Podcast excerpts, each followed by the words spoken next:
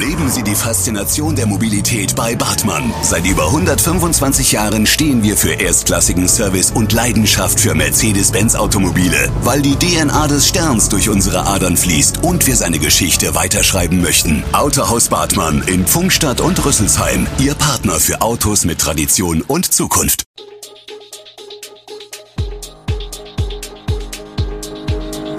Gude, unser morgendliches News Update. Das Wichtigste aus Südhessen für Sie im Überblick. Guten Morgen aus Darmstadt an diesem 18. Juli. Zwölf Verletzte bei Brand in Heppenheim, Schweinezüchtersieger gibt auf und Hitzewelle in Hessen erwartet. Das und mehr hören Sie heute im Podcast. Bei einem Feuer in einem Mehrfamilienhaus in Heppenheim sind am frühen Montagmorgen mindestens zwölf Menschen verletzt worden.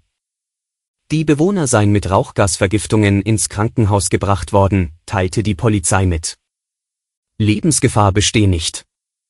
Ausgebrochen war das Feuer demnach in der Wohnung einer 73-Jährigen, die auch unter den Verletzten war.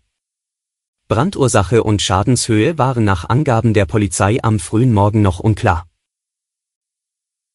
Wir blicken in den Kreis Darmstadt-Dieburg.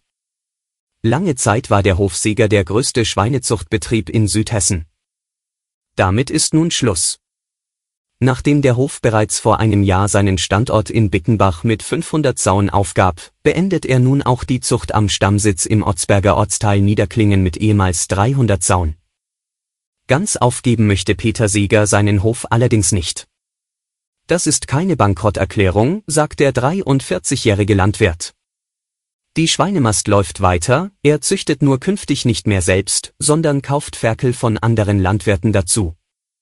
Zudem produziert der Betrieb weiterhin auf seinen Äckern Weizen, Gerste, Raps und Zuckerrüben sowie Brathähnchen aus eigener Aufzucht und Eier aus Freilandhaltung. Von den ehemals zehn festen Mitarbeitern an beiden Standorten bleiben noch vier übrig. Alle Jahre wieder das gleiche Spiel, auf Weinbergen rupfen Unbekannte, meist in der Nacht oder in den frühen Morgenstunden, im großen Stil Blätter von den Pflanzen. Das hat längst auch den Landkreis Darmstadt-Dieburg erreicht. Meist kommen die Täter im Mai und im Frühsommer, wenn die Blätter noch frisch und noch nicht zu trocken sind. Dann sind sie zur Verwendung für kulinarische Speisen besonders begehrt. Für den Eigenbedarf wird da nicht gepflückt, sagt Lisa Edling, Inhaberin des Weinguts Edling in Rostov. Sie selbst konnte schon beobachten, wie Männer mit Autos vorfuhren und die abgepflückten Weinblätter säckeweise einluden und damit abfuhren. Auch Andreas Petermann, Vorsitzender des Umstädter Weinbauvereins, beobachtet solche Fälle schon länger. Der Schaden, der den Winzern entstehe, lasse sich nur schwer beziffern. Es sind auch nicht unbedingt Ernteausfälle, die wir zu beklagen haben, als vielmehr Qualitätseinbußen, sagt Petermann. In der Laubzone braucht der Stock genügend Blätter für die Photosynthese, sonst werden die Trauben nicht süß. Jetzt zum Sport. Der SV Darmstadt 98 ist mit einer Niederlage in die neue Saison der zweiten Fußball-Bundesliga gestartet. Beim SSV Jan Regensburg verloren die Lilien am Samstag nicht nur das Spiel 0 zu 2, sondern auch noch Abwehrspieler Patrick Pfeiffer, der gelb-rot sah. Lilientrainer Thorsten Lieberknecht setzte zunächst auf ein 4-1-4-1-System, was natürlich auch der Tatsache geschuldet war, dass er mit Philipp Tietz nur noch einen Stürmer im Kader hatte, der bei 100 Prozent ist. Auf der Bank saßen allerdings alle drei neuen Feldspieler Yassin Ben Bella, Oskar Wilhelmsson und Magnus Warming. Verzichten muss Lieberknecht auch in den kommenden Wochen noch auf Matthias Honsack, Knochenödem und Aaron Seidel, Hirnhautentzündung.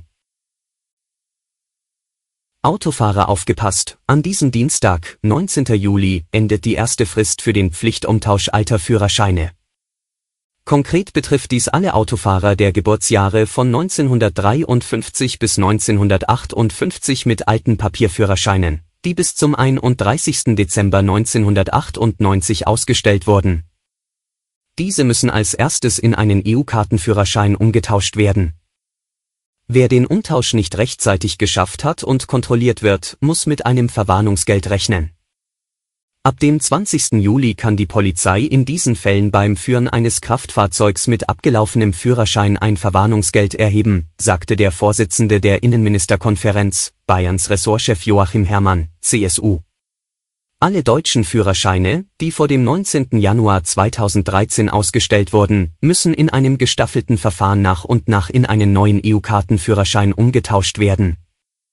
Bundesweit sind das bis zum 19. Januar 2033 rund 43 Millionen Führerscheine. Und zum Schluss ein Blick aufs Wetter. Zu Beginn der neuen Woche wird in Hessen eine Hitzewelle erwartet. Ihren Höhepunkt erreicht sie am Dienstag, wie der deutsche Wetterdienst mitteilte.